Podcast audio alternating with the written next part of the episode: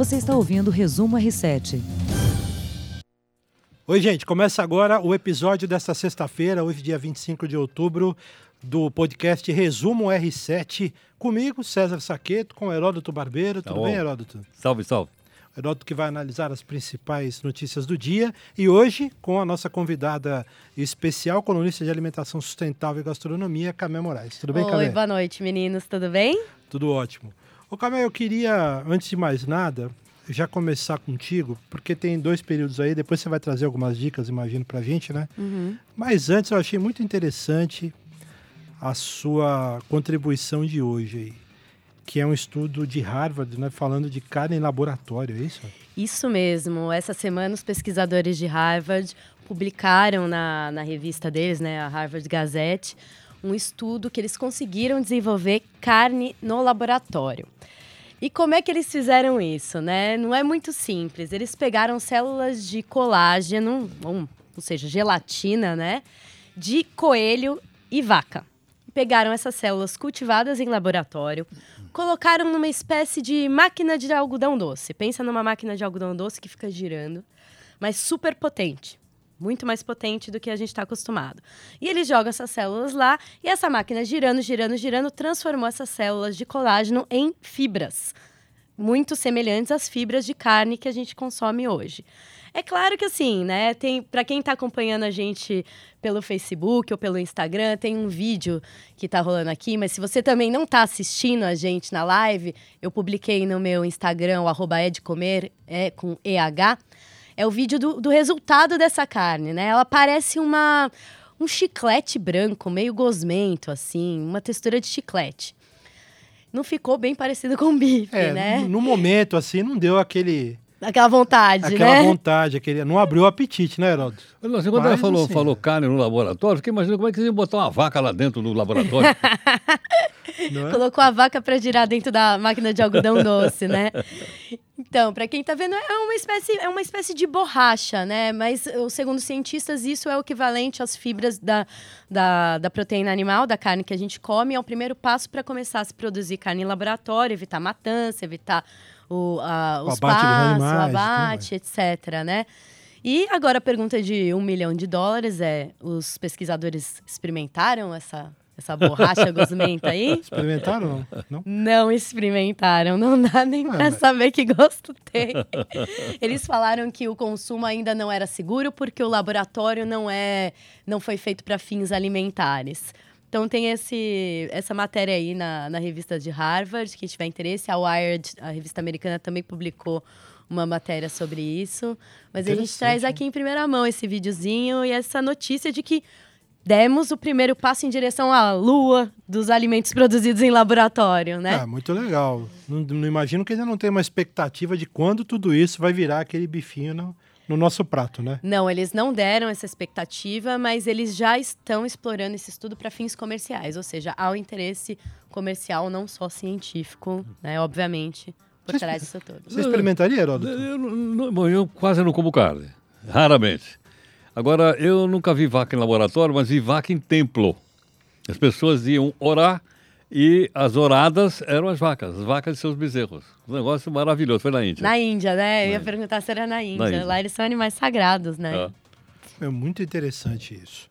Camé, daqui a pouco você vai falar das dicas para esse final de semana, né? Tá, eu vou De voltar com uma, uma dica de carne de verdade. É bom.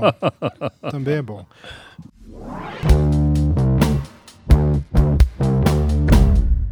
O Heródoto, o Congresso Nacional do Chile foi invadido por manifestantes nesta sexta-feira. Os jovens conseguiram passar pelo último perímetro externo do local. Funcionários foram evacuados. As sessões dos parlamentares foram canceladas. Esse, esse é mais um capítulo da crise vivida pelo Chile e a população, né?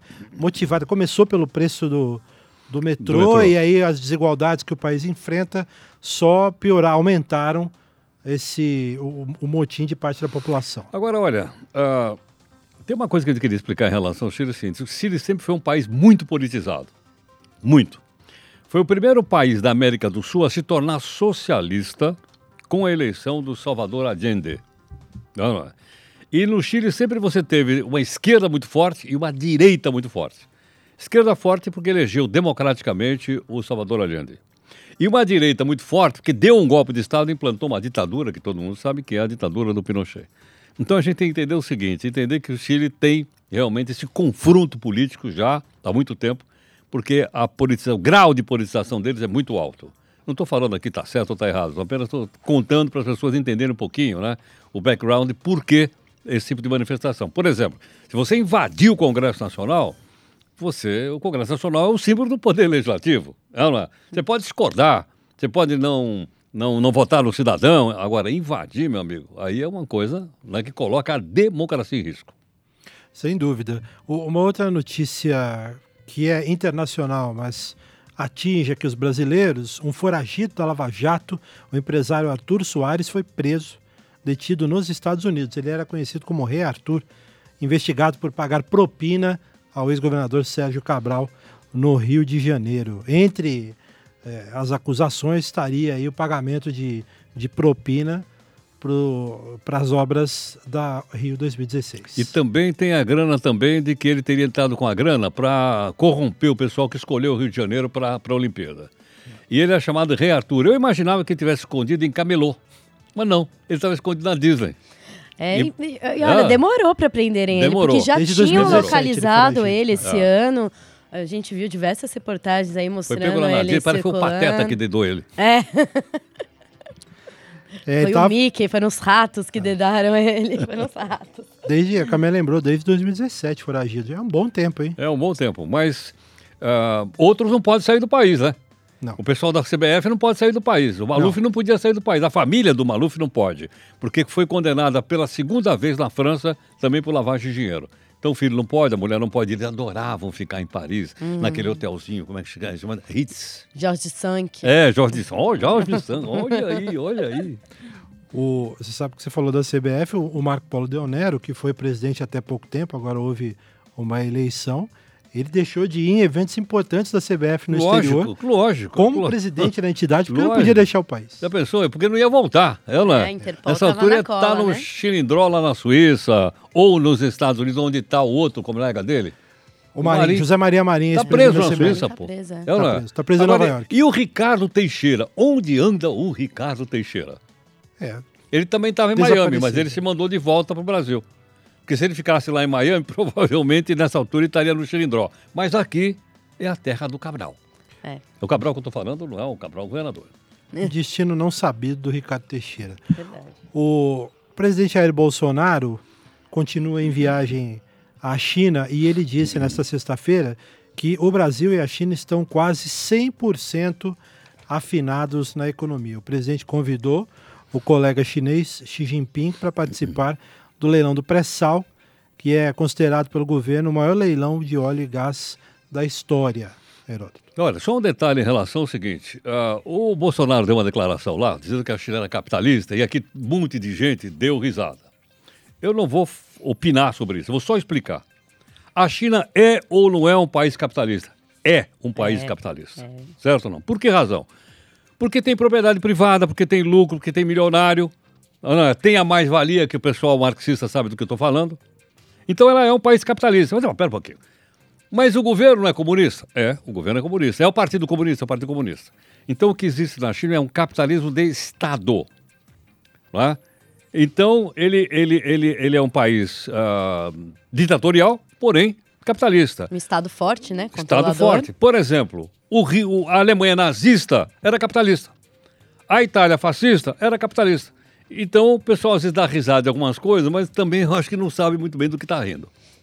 É, é, diferenciar essa Lógico, a, a gestão claro. da questão do Lógico. do lado financeiro, né? Agora esse afago aí do presidente também tem um pouquinho a ver com esse apoio na CDE, né, que foi foi passar o chapéu lá para a China também. Não deu muito certo com os Estados Unidos, acabaram não. Agora, acho que uma, olha, uma coisa seguinte: eu vi o embaixador Rubens Barbosa, vocês conhecem? Ele é muito crítico do, do Bolsonaro e crítico também da escolha do atual ministro Araújo, é isso ou não? É nessa Araújo. Hoje, pela primeira vez, eu vi, eu vi uma, uma, uma, uma reportagem, uma entrevista com ele, acho que foi na Jovem Pan.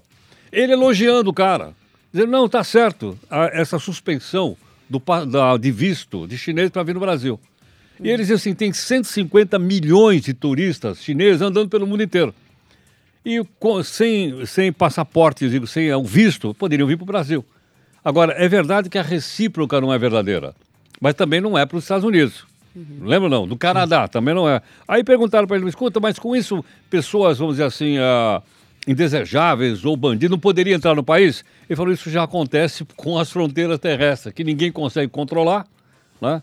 Então eu, eu vi hoje o cara elogiando, dizendo que foi uma, uma medida acertada. E eles gastam, né? O turista chinês gasta, Gasta, né? gasta. Se você for para Europa, passar em qualquer país da Europa, o que você vai mais ver é turista chinês e gastando rios de dinheiro em marcas. Eles movimentam a economia.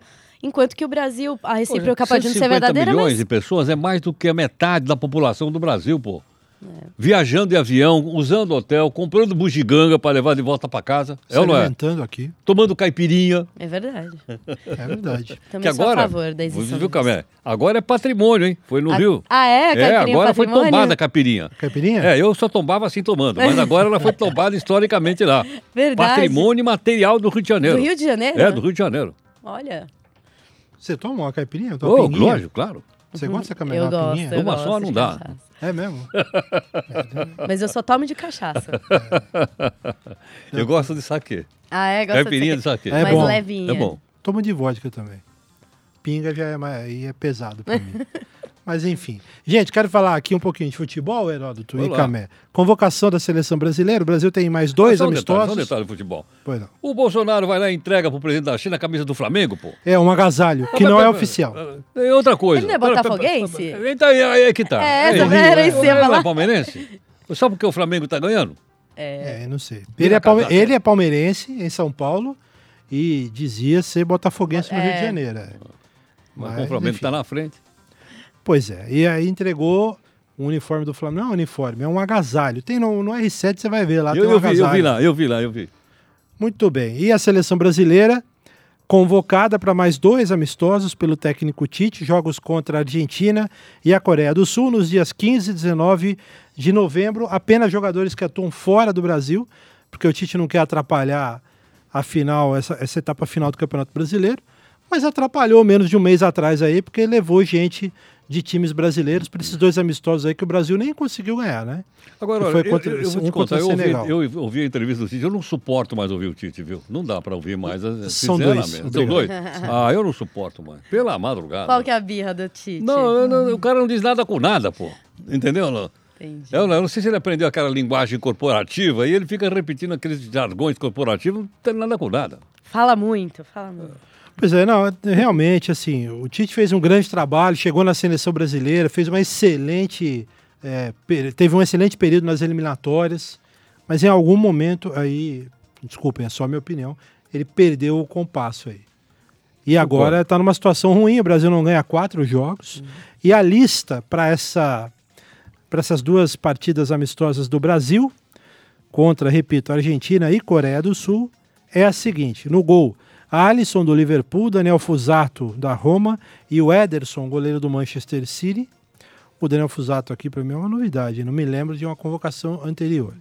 É, temos também o, na defesa o Emerson do Betis, o Danilo da Juventus de Turim, Alexandro também da Juventus, Renan Lodge do Atlético de Madrid, o Thiago Silva e o Marquinhos, zagueiros do PSG, Eder Militão do Real Madrid, em São Paulo, Felipe do Atlético de Madrid. No meio-campo, Casimiro do Real, o Arthur do Barcelona, Fabinho do Liverpool, Felipe Coutinho, que agora está no Bayern de Munique, Lucas Paquetá do Milan e o Douglas Luiz do Aston Villa.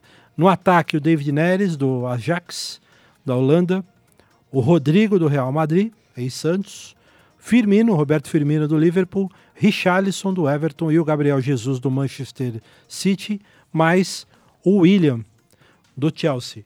O William é mais um meio-campista, mas enfim, foi aqui na lista de Ele- atacantes. ele- ele- E o Neymar tá fora, o Neymar Tá se machucou de novo, né? Ele não convocou, não- não convocou ninguém do Arapiraca? Não. O Ne- o Neymar, só para explicar, né, para quem está ouvindo a gente, o Ne- o Neymar teve uma contusão no último jogo da seleção brasileira, tá fora, seriam aí algumas semanas, né? Não vai jogar. O pessoal do PSG é que deve estar contente com isso. Ah, então. O Neymar esses dias aí andou dizendo que a torcida do PSG tá voltando a gostar dele. Oh, que legal. Eu não sei, viu? É? Não sei. Eu acho que não. O Camé, dá, por favor, para a gente encerrar aqui esse podcast, as dicas bacanas aí de gastronomia para esse final de semana. Ah, então já que a gente falou de carne, de carne de laboratório, eu vou dar uma dica de uma churrascaria em São Paulo que ganhou o prêmio da Veja Comer e Beber ontem à noite, que é a churrascaria Debete, no Morumbi. Eles fizeram um galpão enorme. É, é bem familiar, tem gente que leva até cachorro. O preço também não Pode é... entrar com o cachorro? Pode entrar com o cachorro. Porque é- ele é bem aberto, assim. Ele tem um, é um galpão... Parece um galpão industrial. É, e ele tem uma enorme churrascaria ali no meio, uma churrasqueira bem grande. E eles, eles servem em grandes balcões, assim, um ambiente bem informal. E a carne é super boa e eles fazem o famoso dry aged, que é um bife maturado numa câmara é, isolada ali, com uma temperatura certa. Ele fica envelhecendo durante 60, 90, 120 dias. Fica até meio esquisitão, com uma crosta meio de podre, assim, uma aparência podre. Mas é uma delícia porque a gordura entra toda dentro da carne. E na hora que você cozinha, hum, Fica bom. muito bom. Pra quem gosta de carne, vale a pena. Eles acabaram de ganhar o prêmio da Veja. Então é uma boa dica. Só é cheio, viu? Cheio, vai pegar umas duas horinhas de espera. Pelo amor Não tem como Deus. reservar? Tem que, que reservar, não? Não, reserva. Tem que chegar e pegar uma filhinha. Chegar cedo e pegar fila. Tá doido. Como chama? Qual é o nome? Debete. É D-E-B-E-T-T-I. É Legal. o nome do, do churrasqueiro ali, o dono da, da, da Eu casa pensei de que era o carnes. melhor, the best. É, não, é Debete. É, pode, pode ter alguma relação É, eu, na hora aí, que você falou, sei. eu imaginei que era o melhor. né? The best. Legal, boa dica. Gente, muito obrigado mais uma vez pelo carinho, pela presença. Um grande abraço a todos e até a próxima. Tchau. Você ouviu Resumo R7.